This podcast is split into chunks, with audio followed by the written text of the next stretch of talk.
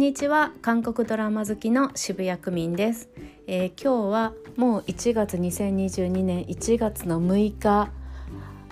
になったばかりぐらいの頃です。1日1つ配信したいと思ってたんですが私まだ外での仕事が始まらないので昼夜がある意味逆転していてなぜか夜中の更新になってしまっております。なので今現在は家にいたりする時間があるので長く話したりしてるんですが多分外で仕事をまた始めたら毎日ちょっとは更新したいけれどもできない日々が続くのかなと思いながらもちょっと今年はこのポッドキャストを記録に残したいって自分で決めたので頑張ります。よろしくお願いします、えー、ではそんなことはどうでもよくて、えー、今日は5回目。うん、今回は、えっと、ドラマではないです。ユークイズ・オン・ザ・ブロックというユジェソクさんとチョセホ2人が、えー、司会をして、えー、1 100, 100分くらいの番組？で、えー、大体それにゲストが34人呼んでその方たちの話を聞くっていう番組です。だいたい1回に1人ぐらい芸能人の人が入ってるんですけれども他には私結構毎回見ていてでも2021年からなんですが見ているのは。他にテレビショッピングをずっとやってる女性の方もう十何年やってる方で時代とともにやっぱりテレビショッピングって商品も変わるけど見てる方も変わるしだからその話し方の違いを話されたりとかあとこの前とかはタラコっていうのは結構韓国で取れるのでそれを日本に輸出している方たちでも前は日本で90%シェアだったけど今は韓国で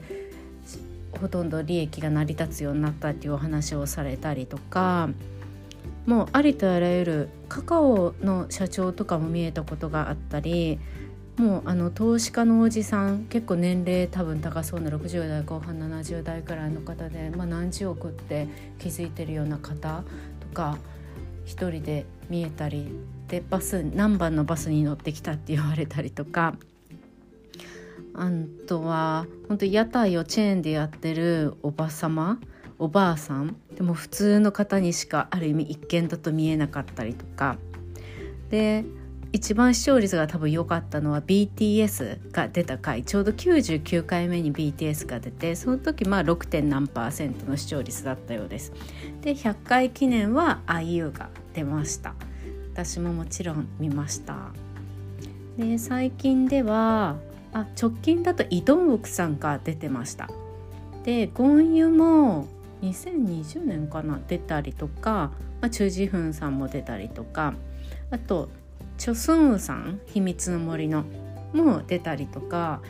あのイジェソクユジェソクさんに対する韓国民と芸能人の多分信頼感があるから皆さんどんどん出られたりするんだと思うんですよね。でこの番組2018年8月19日からやっていて最初夜11時ぐらいだった。で今現在はシーズン3になってでシーズン3になったらもう水曜日の夜の8時40分とかになっていてもうさすがだなっていう感じです。でジョセフさんもすごく面白いんですね。感じが良くて。なので多分 YouTube とかにもタレントが出てたりするのはなってると思うんですよ日本語訳とかがついたりして。なのであの2人の司会もすごく上手なのでタレント以外のところも韓国を知るっていうの意味でもあの韓国を知るだけじゃなくてもいろんな世界が見えて、まあ、いろんな国の違いとかも見えたりする面白いので是非皆さん見てください。番組の紹介がなぜか長くなってしまいました。でそこで今回お一人をちょっと自分の記録に残したくて話させてもらいます。えー、133話2021年の12月1日にあの出演されたこの時の133話に出演された方の回は来年大きな仕事をする人たちていうので寄付をしてる小学校4年生ぐらいの男の子とあとあの動物の飼育員さんお二人、えー、虎年なので、うん、出られていてで次もう一人はチェウシクさん、うん、俳優の。で、えー、ともう一人は今日お話ししたいと思っているミン・ヒジンさんです。うん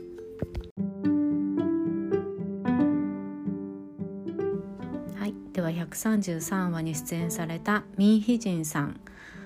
の回についてお話しします。えー、アイドルコンセプト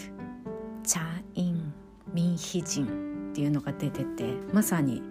アイドルのコンセプトを作る職人ミン・ヒジンさんです、えー、SM エンターテインメントのアイドルが好きな方はご存知の方も多分多いと思うんです、うん、SM エンターテインメントで16年仕事をされてきて2019年にあの防弾少年団がいるビッグヒット今現在 HYBEと言われる会社に入って今年2022年にあ2021年に新しいレーベル、まあ、女性だけ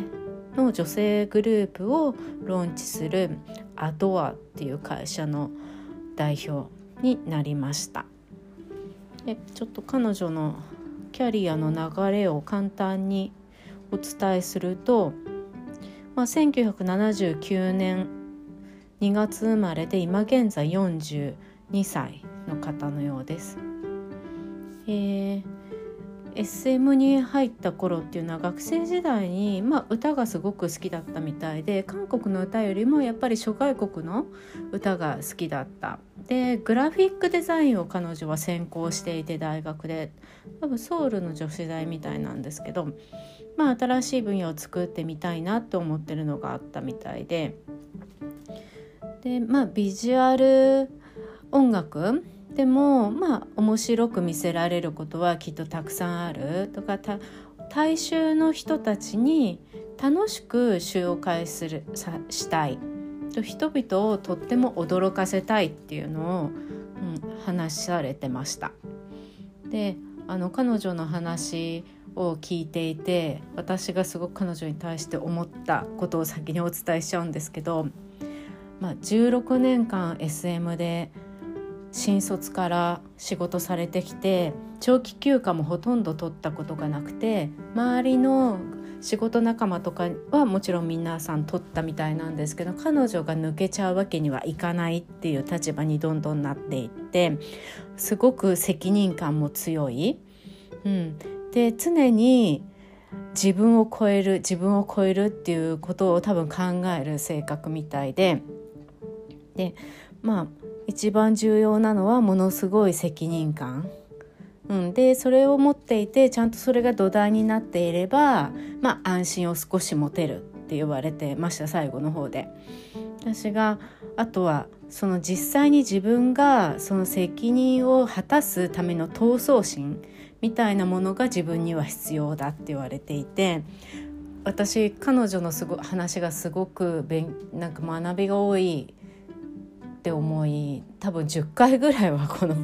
彼女の回だけ見ていてであのちょっと似てるなと思ったのがの DNA を作った難波さん女性の今多分 DNA の会長とかやられてるんですかね。分かんないんですけど難波さんの講演を1回だけすごく昔聞いたことがあってその時にまあ2 3 0代の頃は1週間で合わせて睡眠時間が10時間ぐらいだったって言われてたんですね。うん、なんかすごく難波さんを思い出しましたミン・ヒジンさんの話し方とやっぱりそれに対あの対する思いで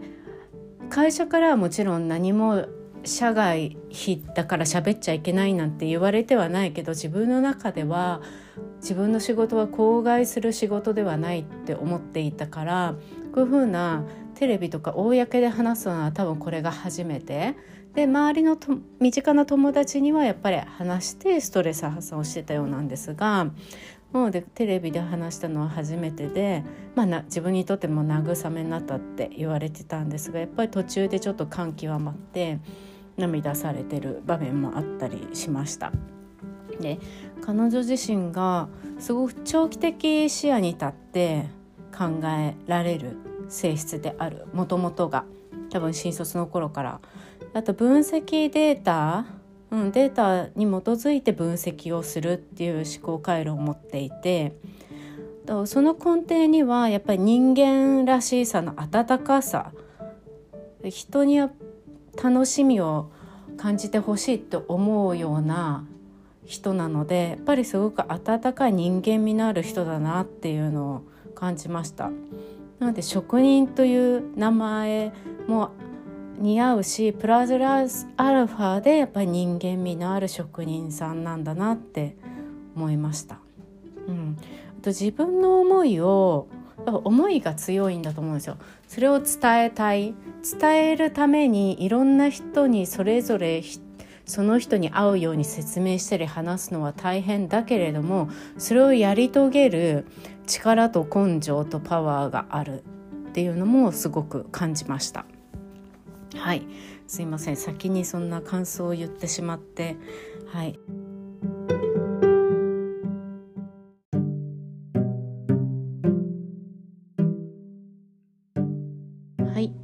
ではミンヒジンさんが2002年に SM エンターテインメントに入社してからの仕事の内容と仕事への考え方について自分なりに話します。えー、グラフィックデザイナーとして入って2017年には SM エンターテインメントで、えー、平社員から初めての理事となりました業界でもなかなかこのようなことはなかったみたいですごいことということでした。でまあ SM エンターテインメントに入った時はクレクリエイティブデザイナーグラフィックデザイナーとして入って最後にはまあ、ミュージックビデオとかも全部作る、まあ、ヘッドの役ですよねアーティスト一組に対してこの方が全部そのアーティストへのコンセプトとかを決めてそれをチームで作り上げるっていうことの、まあ、統括担当者っていうのをやっていたでそこに行くまで最初なんですがまあこの子たちを、まあ、どういうグループとして見せるのかっていうふうに、まあ、考えたりすると長期的にどういうグループにしていくのがいいかってなると1回の仕事だけではもちろん終われなくなる。で、まあ、アーティストへ短期的なえっと、関わり方ではなくてアーティスト自体長期的にアーティストそのアーティストのストーリー構築が必要だと、まあ、彼女自身は考えたんですよね。そうすると、まあ、最終目標まで、まあ、一貫性がある、まあ、そういう目標を構築しなければいけないって彼女は考えて、まあ、でもアルバムのカバーからロゴポスター、まあ、アルバム写真とか舞台とかコンサートの衣装、まあ、フォトプロモーションとか展示とかこれら全ての要素を一つのコンセプトで考える必要があるって彼女は考えました。でじゃあそれまでってどうだったんだろうって当然思ったんですけどそれまでは、まあ、企画から制作まで全部バラバラ、まあ、分野別領域別に分けてその担当者がやっていたみたいなんですよね。でヘッドディレクターがいなくて、まあ、社長がその担当担当から言われて、まあ、OK の合図を出していたってある意味この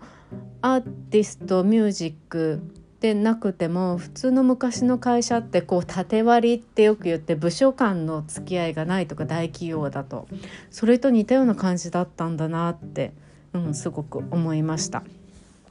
でまあ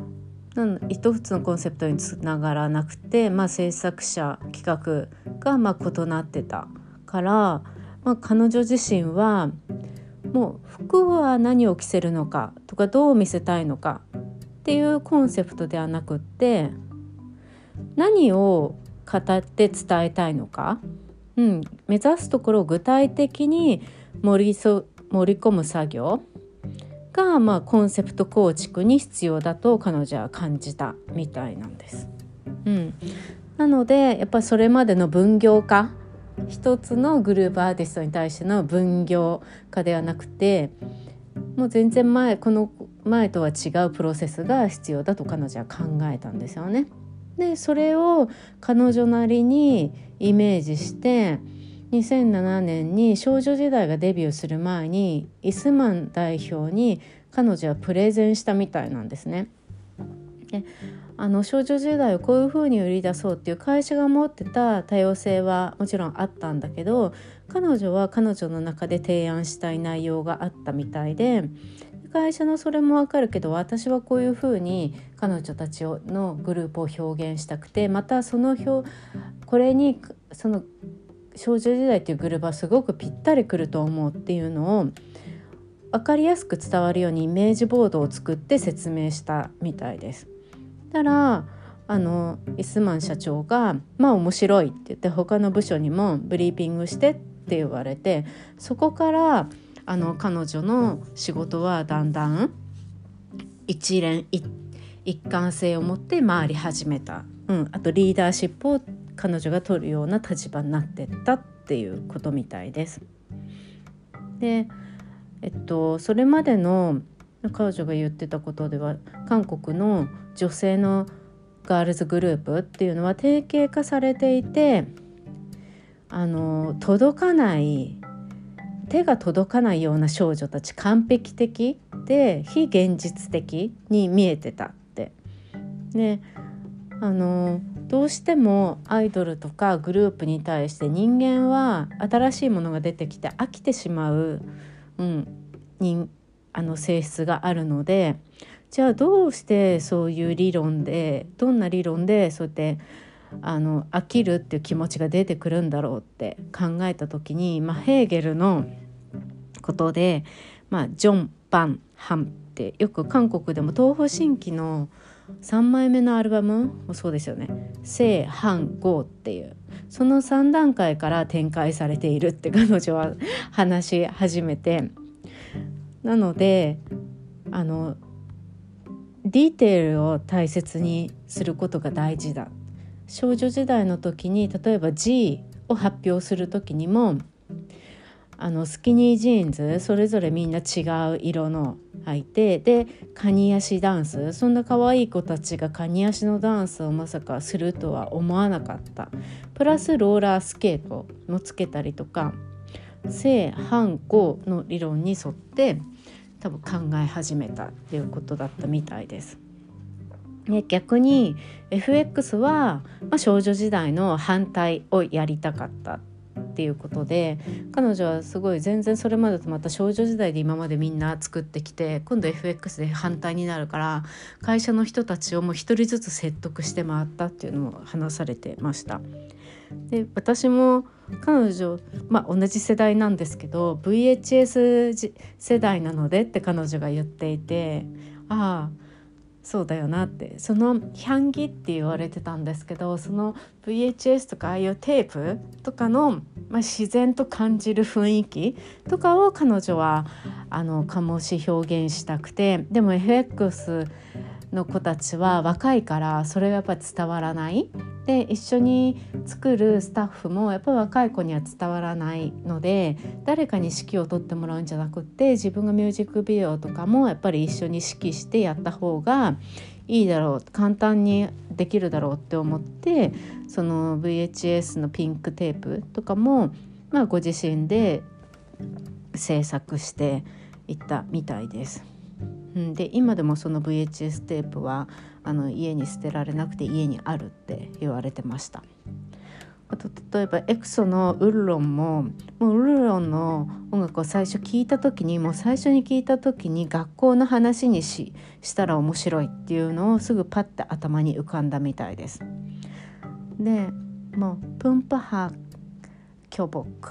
うん、あの初々しい学生服にそれとは相反する勢いのあるダンス、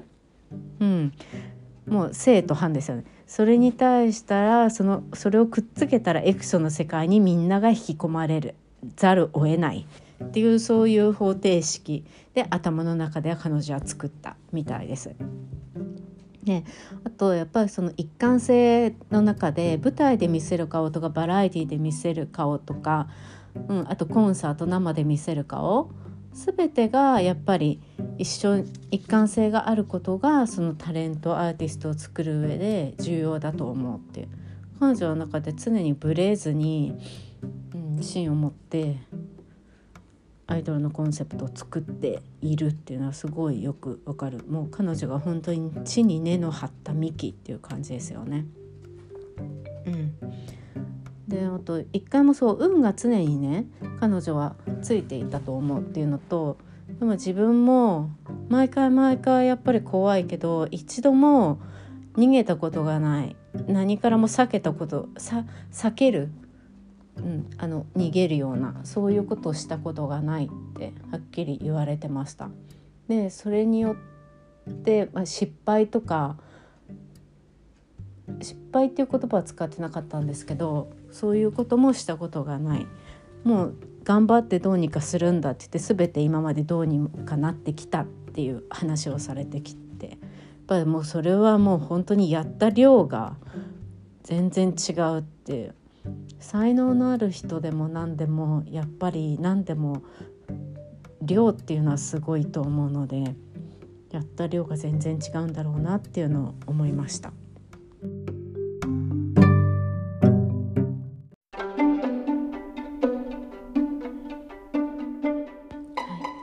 2017年に SM エンターテインメントで理事になってその時は本当に疲れすぎていたってミン・ヒジンさんご本人言われてました、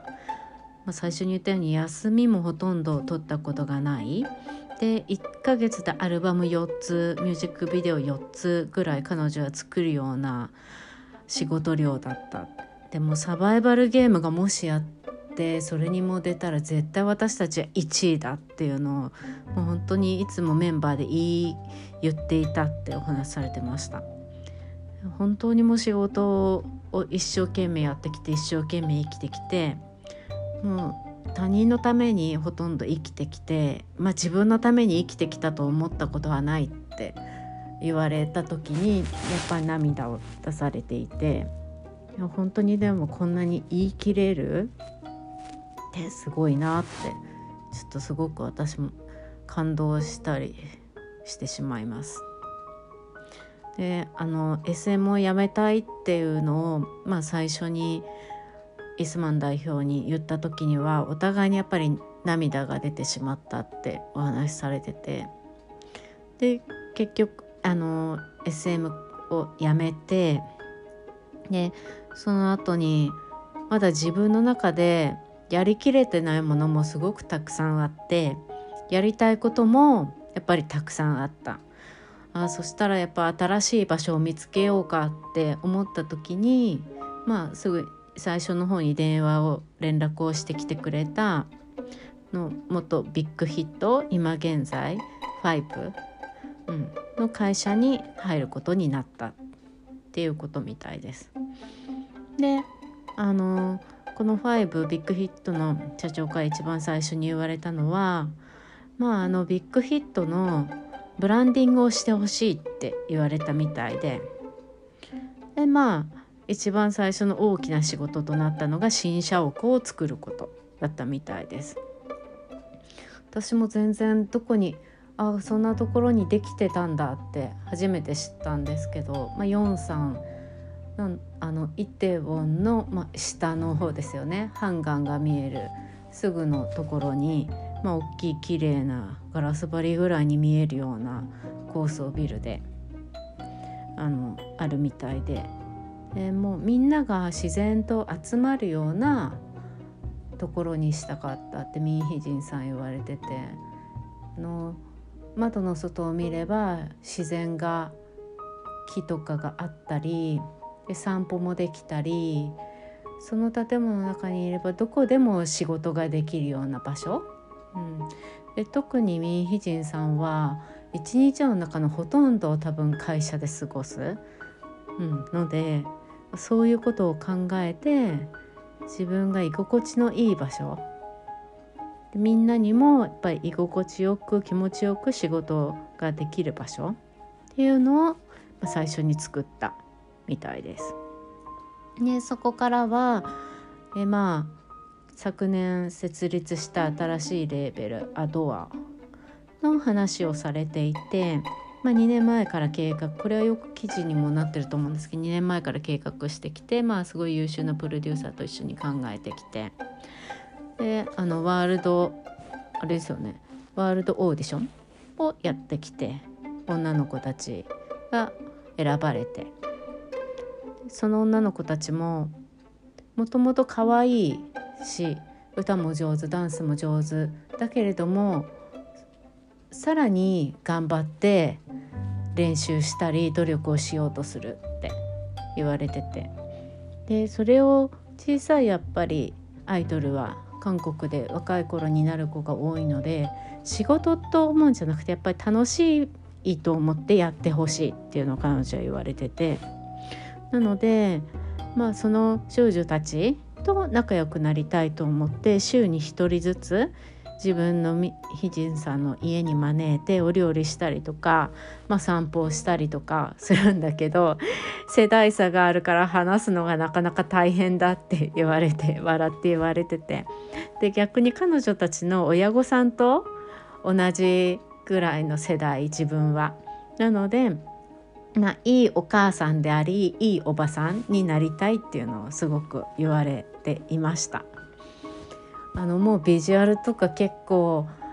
出てるますよね。あの少女たちのではなくてイメージの動画とか。どういうふうに発表されてくるのかがすごく楽しみだなって思います。アドアっていう名前も、まあ、すごい今の時代にぴったりで。あっていうのが最初っていうのもなかなかすごいしさすがだなって思いました。はい、